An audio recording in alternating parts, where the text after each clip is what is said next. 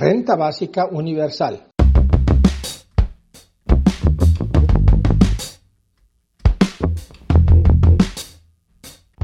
Un podcast producido por el Almanaque del Futuro.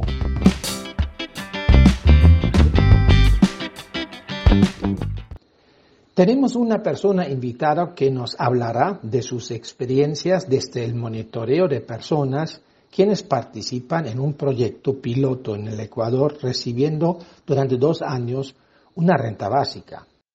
Michelle Ruiz, formada como socióloga y haber estudiado en Berlín, en París, en Nueva Delhi, en Cayam, en el Ecuador, eh, se dedica a generar puentes de comprensión entre las sures, entre, el sur global y en relación eh, a la naturaleza de la que somos parte ha sido uno de sus principales enfoques de aprendizaje como tal. Michelle nos hablará sobre el instrumento de la renta básica y de los procesos de transición en las vidas de las personas participando en el proyecto piloto. Michelle, muchas gracias por haber aceptado la invitación del Almanaque del Futuro.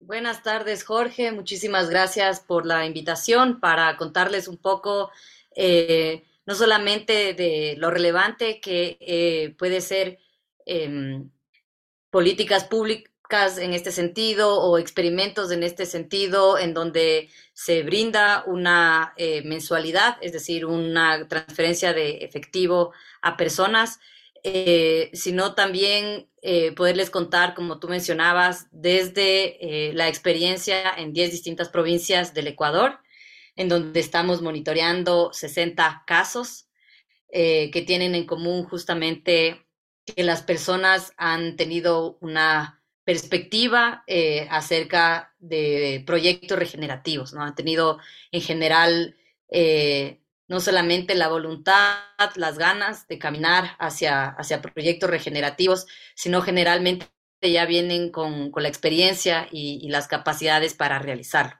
Ahora, ¿cómo funciona? Eh, que ellos puedan recibir esta, esta renta básica que realmente no ha sido universal ni incondicional porque se han dado, eh, han sido casos seleccionados a través de eh, la experiencia de la red de guardianes de semillas en Ecuador, que viene trabajando ya 20 años. son alrededor de 150 familias que, trabajan en todo el, el territorio o sea, en, el sentido de regiones, ¿no? En alrededor de 15 provincias del país. Y en general estas personas se caracterizan por tener conocimientos muy profundos sobre los ecosistemas, eh, tanto en el sentido ambiental, en el sentido comunitario, en el sentido social, ¿no? Entonces, comprenden muy bien eh, los, los, tejidos sociales en el Ecuador, las problemáticas, eh, y, y, se promueve una visión de sostenibilidad que va más allá de la, de la ambiental, que involucra en definitiva también el poder eh, trabajar frente a, las desigualdades eh, sociales. Entonces, en ese sentido, este piloto que ha venido como en el marco de una investigación eh, que ha sido propuesta y, también financiada por Miserior, este piloto ha sido empezó desde julio del año 2023 y culmina, eh, perdón, en julio del año 2022 y culmina en julio de 2024. Entonces, eh, las, personas, mentores de la red de guardianes de semillas, alrededor de 12 personas, han hecho, em, han buscado a, estos casos de personas que, em, que vienen trabajando con, con, muchas ganas y con mucha convicción hacia, proyectos regenerativos y, que han visto que enfrentan diversas vulnerabilidades y ellos son las personas que reciben esta transferencia de efectivo, que son 250 dólares mensuales durante dos años.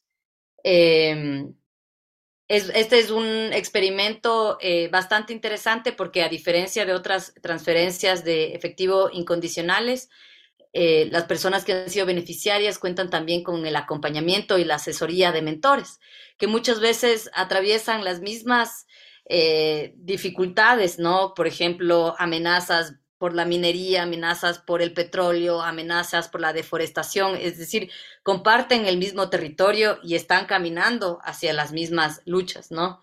Eh, y en definitiva, este ingreso de 250 dólares eh, para la mayoría de familias que he tenido el gustazo de, conocer, es, es, un ingreso, es, una, es un catalizador de transformaciones realmente, transformaciones en su vida personal, familiar y a veces incluso comunitarias.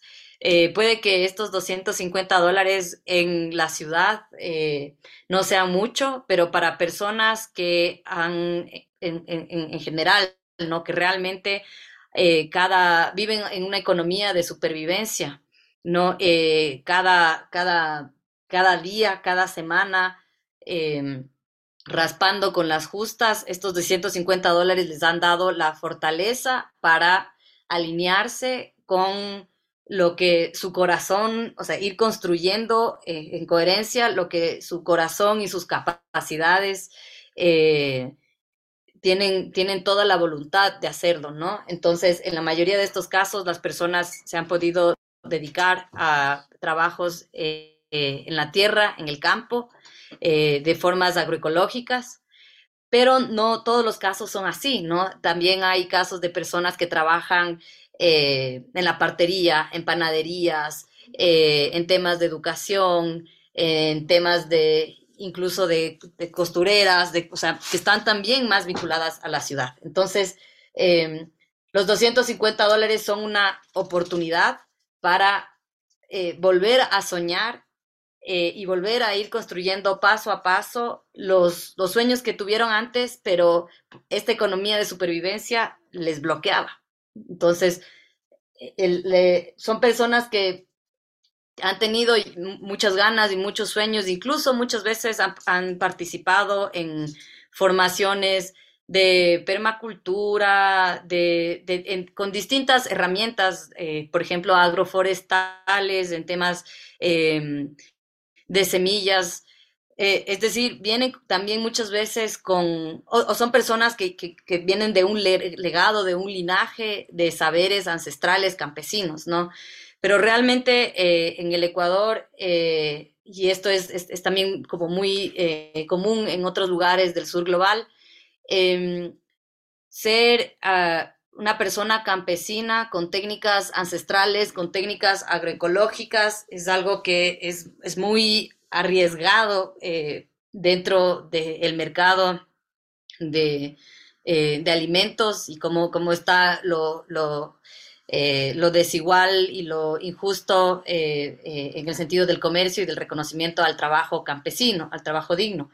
Entonces, pese a que las personas han tenido estas capacidades y estos conocimientos, eh, entre comillas, muchos campesinos no pueden darse el lujo de continuar trabajando eh, sin agroquímicos, sin agrotóxicos. Entonces, arriesgan su salud y, eh, en definitiva, también pierden uno de sus recursos principales, que es el suelo, por las exigencias del mercado, ¿no? Que se, que se vendan productos en cierta cantidad y y, generalmente en monocultivo también. Entonces, em, esta, esta, transferencia de, efectivo permite que las personas se, se vuelvan a proponer eh, cómo alcanzar sus sueños, sus proyectos, y, e implican una semilla en ese sentido. Entonces, todas las personas han hecho cambios muy grandes son, como decía, son 60 personas con, de muy distintas, de muy diversos contextos, de muy diversos eh, intereses y potenciales y sueños, ¿no? Eh, de distintas edades también, en la sierra, en la costa, en la Amazonía ecuatoriana. Pero comparten esta voluntad por eh, proponer proyectos regenerativos para la regeneración de la naturaleza y, de sus comunidades también, ¿no? Entonces, eh, hay, por ejemplo, casos de señoras eh, muy, eh, con una situación económica muy vulnerable en la, costa ecuatoriana y apenas reciben algo de ingresos, pueden dedicarse a lo que es el, amor más grande de su vida, que son sus huertas, y de una las convierten en huertas comunitarias para regalar y hacer participar a la comunidad, ¿no? Entonces, este ingreso a la final, ahora estamos eh, justamente en el monitoreo, eh, analizándolo con mucho cuidado, eh, a la final sí generan una contribución significativa para los lazos, para los tejidos sociales comunitarios, brindan a, las personas la confianza de, de seguir trabajando en lo que para ellos les ha parecido importante, por ejemplo, como es eh, trabajar sin agroquímicos y en favor de la tierra y, de los animales y de la naturaleza, eh, sin que esto sea involucre eh, dinámicas explotadoras. Entonces les brinda la confianza que está en el camino correcto, de que la sociedad lo reconoce, que reconoce este esfuerzo, porque muchas veces estas personas se sienten que están eh, yendo en contracorriente y que nadie lo valora, incluso ni su propia familia ni sus comunidades. Entonces, además de brindarles la confianza en sí mismos y que vale la pena eh, trabajar eh, de forma sostenible, además les está dando una herramienta fundamental, que es un recurso que les permite crecer en sus por ejemplo, en sus cultivos, crecer en sus proyectos, eh, conseguir más herramientas, conseguir más infraestructura, eh, es decir, poner a andar sus proyectos para que ellos puedan generar más ingresos. Por eso ellos también, eh, me atrevo a decir, en, todos los casos, mm, las personas este ingreso lo han proyectado como un capital semilla que conocen, que tiene un tiempo limitado, que implica como ha, venido a significar como un milagro de sus vidas que ellos le quieren aprovechar eh, eh, hasta el último para que continúe creciendo y replicándose. Y dado que se han sentido tan agradecidos, también, eh, me, atrevo a generalizar por esta, por esta oportunidad. en, todos los casos las personas están viendo cómo esto crece y contribuye a su entorno, en su comunidad y en sus familias.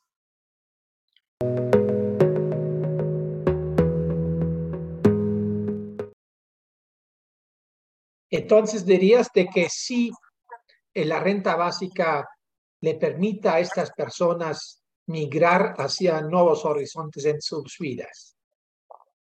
En definitiva, eh, sobre todo lo que estamos eh, confirmando con cada caso es que para hacer transiciones eh, hacia proyectos sostenibles no basta la voluntad. Incluso eh, no es suficiente con los conocimientos o las capacidades, porque, por ejemplo, el día en que uno eh, planta, eh, en que uno siembra una semilla, por ejemplo, o pone una planta, no es el día en, el que uno cosecha el fruto, ¿no? Se demora, son trabajar con la naturaleza y con las personas, trabajar en proyectos, son temas que requieren su tiempo. Entonces, y sobre todo, eh, no solamente que la transformación eh, se dé y que pueda dar su fruto requiere su tiempo, pero requiere también el tiempo de que la persona le esté dedicando constantemente. Entonces, esta persona que tiene una economía eh, de supervivencia en la que todos los días necesita asegurar ese ingreso, eh, la renta básica viene a significar como, como un colchón en algunos casos, ¿no? Que, que, llega a amortiguar hasta que esta, esta transición puede generar sus propios ingresos o incluso un catalizador de, que puede reconectar a las personas con lo que era su sueño, con lo que son sus capacidades y permite ponerlas al servicio de, más personas. Eh, entonces, la, la, renta básica es como el, el eslabón que permite eh, eh, que las personas se dediquen a lo que a lo que sueñan y a lo que realmente han venido a ser buenas. Y, esa, esa reconexión eh, también les conecta con más personas que, que, tienen esa visión o que tienen conocimientos en ese sentido y va formando también articulaciones de, de intercambio en ese sentido, ¿no? Lo cual es sumamente vital porque, como mencionaba anteriormente, tener una, visión agroecológica eh, puede ser algo muy frustrante.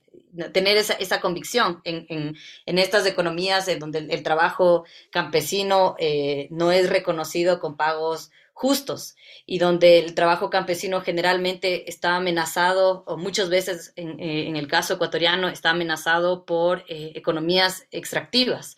Entonces, el, el, proyecto de renta básica al, estar también articulado gracias a, Guardianes de Semillas, ha, permitido que, se vayan generando encuentros y que las personas se vayan mutuamente motivando también, intercambiando, conociendo que en, su lucha por trabajar eh, con la naturaleza y para ofrecer, ¿no cierto?, eh, eh, servicios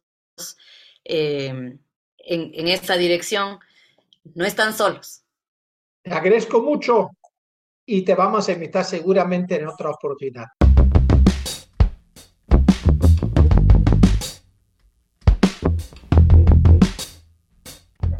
un podcast producido por el Almanaque del Futuro.